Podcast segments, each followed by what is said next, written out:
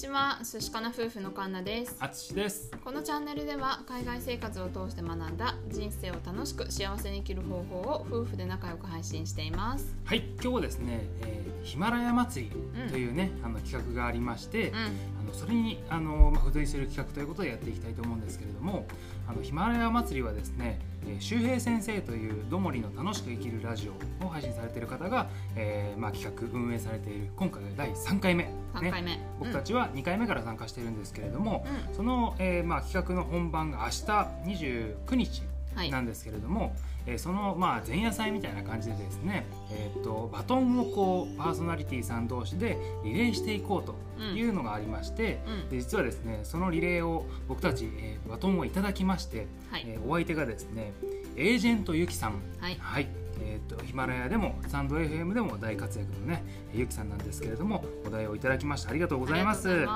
えーいただいたテーマがですねうん。日本から来た人にもらって嬉しい手土産は何でしょうかと、はいはい、いうテーマでございます。ね、ゆきさんはねあの通訳をされていらっしゃるということで、んね、あの海外に行って日本から手土産を渡す側のねあのことをやってらっしゃると思うので,、うんでまあ、僕たちはこう海外に今住んでますのでそういう意味でもねあのもらって嬉しいお土産っていうのをね喋っていきたいと思います。はいはい。まあね、なんかそんなにね、なんかしょっちゅうにお土産をもらったりとかさ、あげたりっていうのはないんだけどう、ん。うん、うんまあね今オーストラリアってさお土産の文化あんまりないもんね。そうだね。うん。まあ、そういう意味では、うん。なんかそのあ全部お土産買っていかなきゃっていうのが毎回ないから、うん。こっちから日本に持ってくことは多いけれども、うん。日本からこっちに持ってくことってちょっと少なくって、まあね。まあ、今までやってきたのはね同僚とか、うん。うん。まあ、ホームステイ先のお母さんとか、うん。うん、なんかそういう人たちにあげたことはあるよね。そうだね。あとはまあ友達に、えーちょっとしたものを買って帰ってきたりとかね。うんそういうのはあったかなってことで、まあじゃあどんなものをあげたかっていうことなんですけども、はいまあおせんべいとかチョコレートとかね、カントリーマームとか、まあ、なんかその日本のお菓子とかが結構、うん。あの人気でした、ね、うん、食いつきいいよね。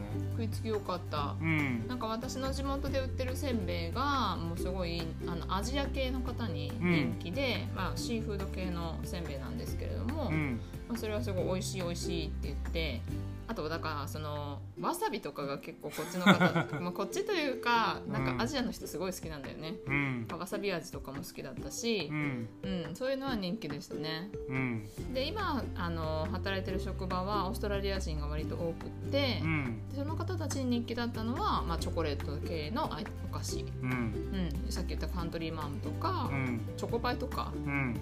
うん、なんかやっぱり素朴なチョコレートの甘さうん。っていうのがなんか人気でしたね。そうだね、うん。なんかあの小分けにされてるおせんべいとかは職場にポンって置いとくと、うん。すぐなくなるよね。そうすぐなくなる。うん、うん。そうそう。そうまあそれがまあヒットしたものかなっていうね。あのゆきさんたゆきさんがこう上げてらっしゃったものに比べるとめちゃくちゃ 安上がりな。しょぼいやつなんですけど、うん。であとはまああの今あのオーストラリアでウイスキーの日本のウイスキーブームがすごくあって、うん。であのすごいお金を出してもなかなか買えないっていう風になってるので、うん、日本のねそのプレミアムなウイスキーとか、まあ、日本酒ももちろんそうなんですけど、うん。うん、そういうのをねお酒好きの方は持っていくと多分結構ね喜ばれると思いますね。お酒ね、うんね。そうそうそう。んん。あとはまあ友達がもらったものですごく喜んでたのが包丁。うん。日本のね包丁なんかすごいなんでしょう。ちょっと柄の入ったというかうん。すごいその研ぎ方に特徴的のあるやつとかあとはその名前を入れるサービスがあったりとかさうん。ね、するやつがあると思うのでなんかそういうのをこうもらうとあもうスペシャルな一本だみたいなさ、うん。ね。名前をねしかも漢字でね、うん、あの当て字じゃないけど入れてて、うん。まあ、それがすごい嬉しそうだったよね。そうそうそう、うん。ね。なんかそういうのはね喜んでたね、うん。まあ、あとは僕たちが、まあ、日本から持って帰ってくるものとか、うんなんかそのこっちでなかなか手に入らなくて、まあ、あると嬉しいみたいなのでいくと、まあ、だしとかねあのカップラーメンとか本当素朴なものなんだよね。生活のあれだよね完全にね。うんあとはまあね寒い地域だったらあのちょっとしたスープの素とかね、うん。なんか春雨スープの素とかさ、うん。そうそうなんか、まあ、そういう意味ではなんかユニクロのヒートテックとか,、うん。なんかそういう服類とかもね、うん。すごい嬉嬉しいといえば嬉しいよね。そうだねユニクロがない地域とかもあるしね、うん。こっちで買うとしたらユニクロあっても高いからね。倍ぐらいの値段がねするからね、そうそうそう、うん。まああとね日本とかアジア系のものが好きな方であれば食器とか湯飲みとか、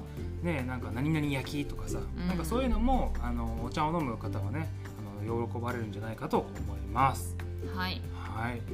まあなんかねあんまりそのちゃんとした正式な感じでお土産どこどこの何々っていう感じではないけれども、うんうんまあ、私たちがそのあげて良かったものっていうのがまあそういうシンプルなもの、ん。素朴なもの、うん。まあ、なんかオーストラリアは結構あの贈るものとか入国に結構手荷物が厳しくってねうん。限定されちゃうから、うん。まあねそういう意味ではなんかあの例えばその生のお菓子とかなんか生って言ったら変か、まあな果物とか野菜とか野菜とか、まあ、お魚お肉とかなんかそういうものは送れないし、うんなんか限定されちゃうんだよね。うんまあうね、ん。まあ、その中でなんか役に立つものとかなんかそういうのをあげたら喜ぶのかなっていうのはあるよね。うん、そうね、うん。はい。まあじゃあちょっとこんな感じであのすごく庶民的な感じになっちゃったんですけどはい、まあもしね参考になったら嬉しいです。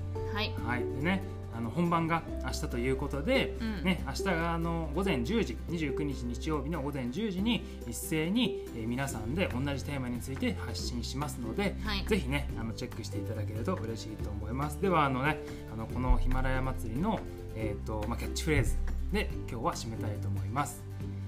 ラジオをやるとあみんなでやるとラジオはもっと面白い。ここで噛むっていうね。